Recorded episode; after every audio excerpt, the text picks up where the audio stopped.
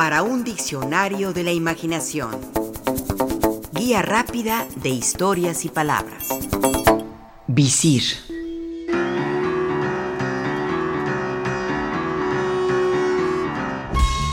¿Cuántas veces hemos escuchado esos viejos chistes? ¿Que pesa más un kilo de plomo o un kilo de plumas? Ya que el otro, ¿cuántas mangas tiene un chaleco? Ya que el otro también ya un clásico. ¿De qué color era el caballo blanco de Napoleón? Contestemos esta última.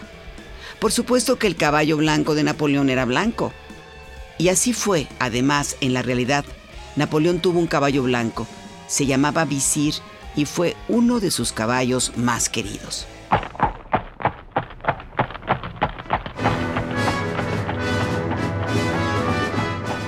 Y decimos uno de ellos porque el emperador Napoleón montó a lo largo de su vida alrededor de 130 jamelgos, todos ellos de distintas procedencias y tonalidades. De esos 130 caballos, 20 de ellos perecieron en distintas batallas.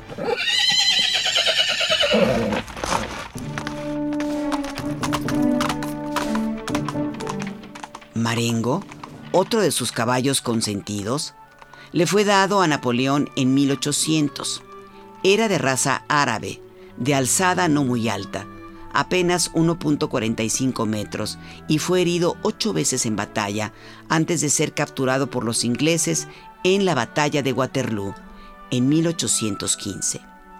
Vivió muy longevamente, parece que hasta los 38 años, y su esqueleto se conserva en un museo militar en Chelsea, Inglaterra.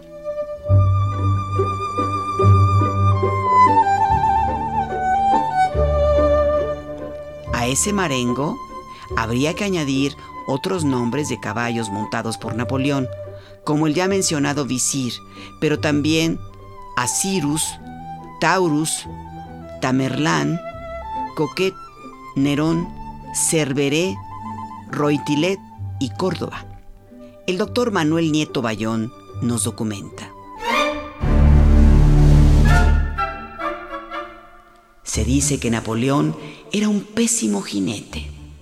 Su complexión, piernas cortas y torso prominente no le favorecían en la equitación. Sus caídas fueron frecuentes y muchas están documentadas. Constant, su ayudante de cámara, dice en sus memorias que los caballos del emperador eran pequeños y mansos y que, antes de ser montados por él, pasaban previamente por las sabias manos de su hábil maestro de caballería, que utilizaba una técnica muy sofisticada para domarlos a su gusto y para que los animales estuvieran preparados a fin de soportar sin problemas todas las vicisitudes y circunstancias habituales en un campo de batalla. Para conseguirlo, el entrenamiento recreaba todos los escenarios de guerra posibles y para ello se disparaban cañones cerca de sus cabezas, se desenvainaban espadas y bayonetas, se tocaban tambores, trompetas y se agitaban grandes banderas ante los ojos de los caballos, consiguiendo que no se asustaran por nada. Terminando su preparación como guerreros, se hacía que perros y otros animales como cerdos u ovejas se movieran entre sus patas, logrando que el equilibrio del jinete no se viera comprometido en ningún momento.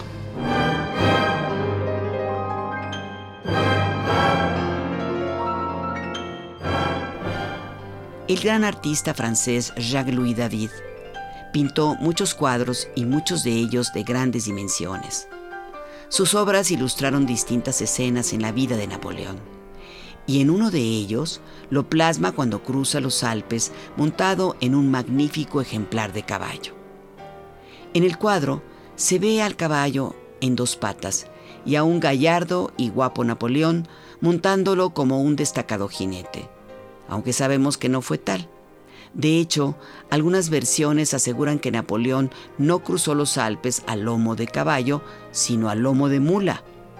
Siguiendo esta versión, el pintor también francés, Paul Delaroche, realizó una obra en la que lo muestra en efecto sobre una mula y más que en una actitud heroica y gallarda, aterido de frío.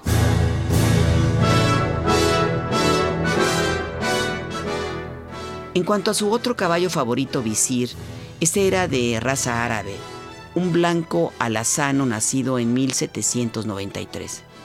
Le fue dado como regalo en 1802 por Selim III, un sultán otomano. Si bien Napoleón tenía a su disposición una cuadra de alrededor de 20 caballos, Visir, tal vez por su docilidad y rápida respuesta a la rienda, se convirtió en uno de sus favoritos. Visir ostentaba en su anca trasera izquierda una marca impresa en su piel con un hierro candente. Esta marca era una N de Napoleón y encima la representación de una corona. Es decir, era obvio que ese caballo le pertenecía al emperador, victorioso de tantas y tantas batallas. Visir fue cuidado por León de Chanlea, un trabajador de los establos imperiales, que lo cuidó hasta que este notable caballo murió el 30 de julio de 1826 a la excepcional edad de 33 años.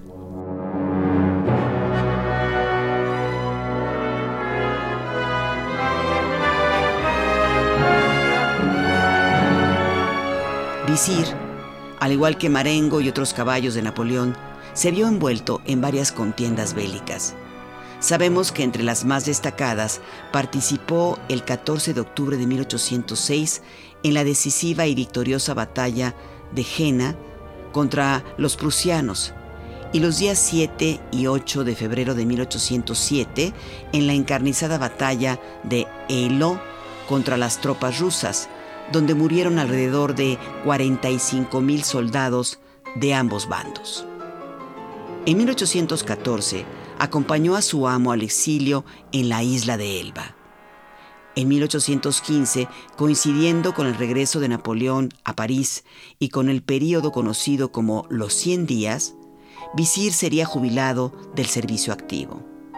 Ello le salvó de participar en la desastrosa batalla de Waterloo, que marcaría el fin del imperio napoleónico.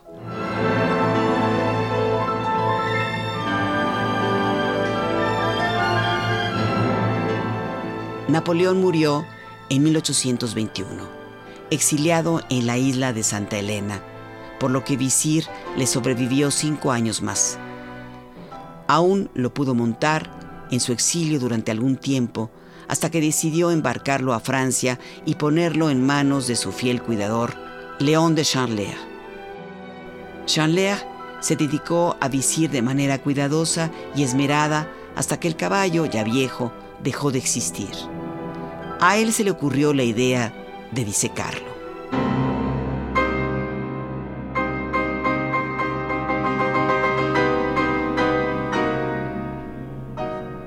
Chandler conservó con él su cuerpo disecado de visir hasta que la situación política en Francia le hizo temer por su vida y por la integridad del caballo. Esta situación le llevó a confiar la integridad del disecado animal a dos personas, una de las cuales fue John Graves, quien lo saca de contrabando a Inglaterra. Para ello, Graves le sacó toda la paja y la estopa con la que había sido rellenado, y así solo la piel, lo escondió en un baúl que por supuesto no despertaba ni la más mínima sospecha de llevar algo importante.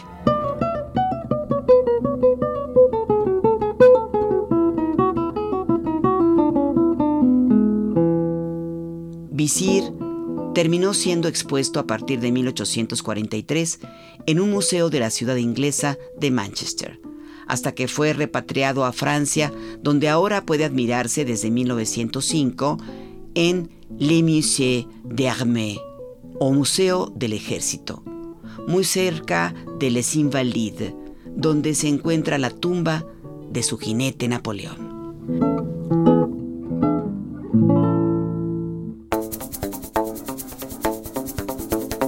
Participamos en este programa Juan Ramírez, Lourdes Mugenburg, María Eugenia Pulido, Mauricio Carrera y Pilar Muñoz.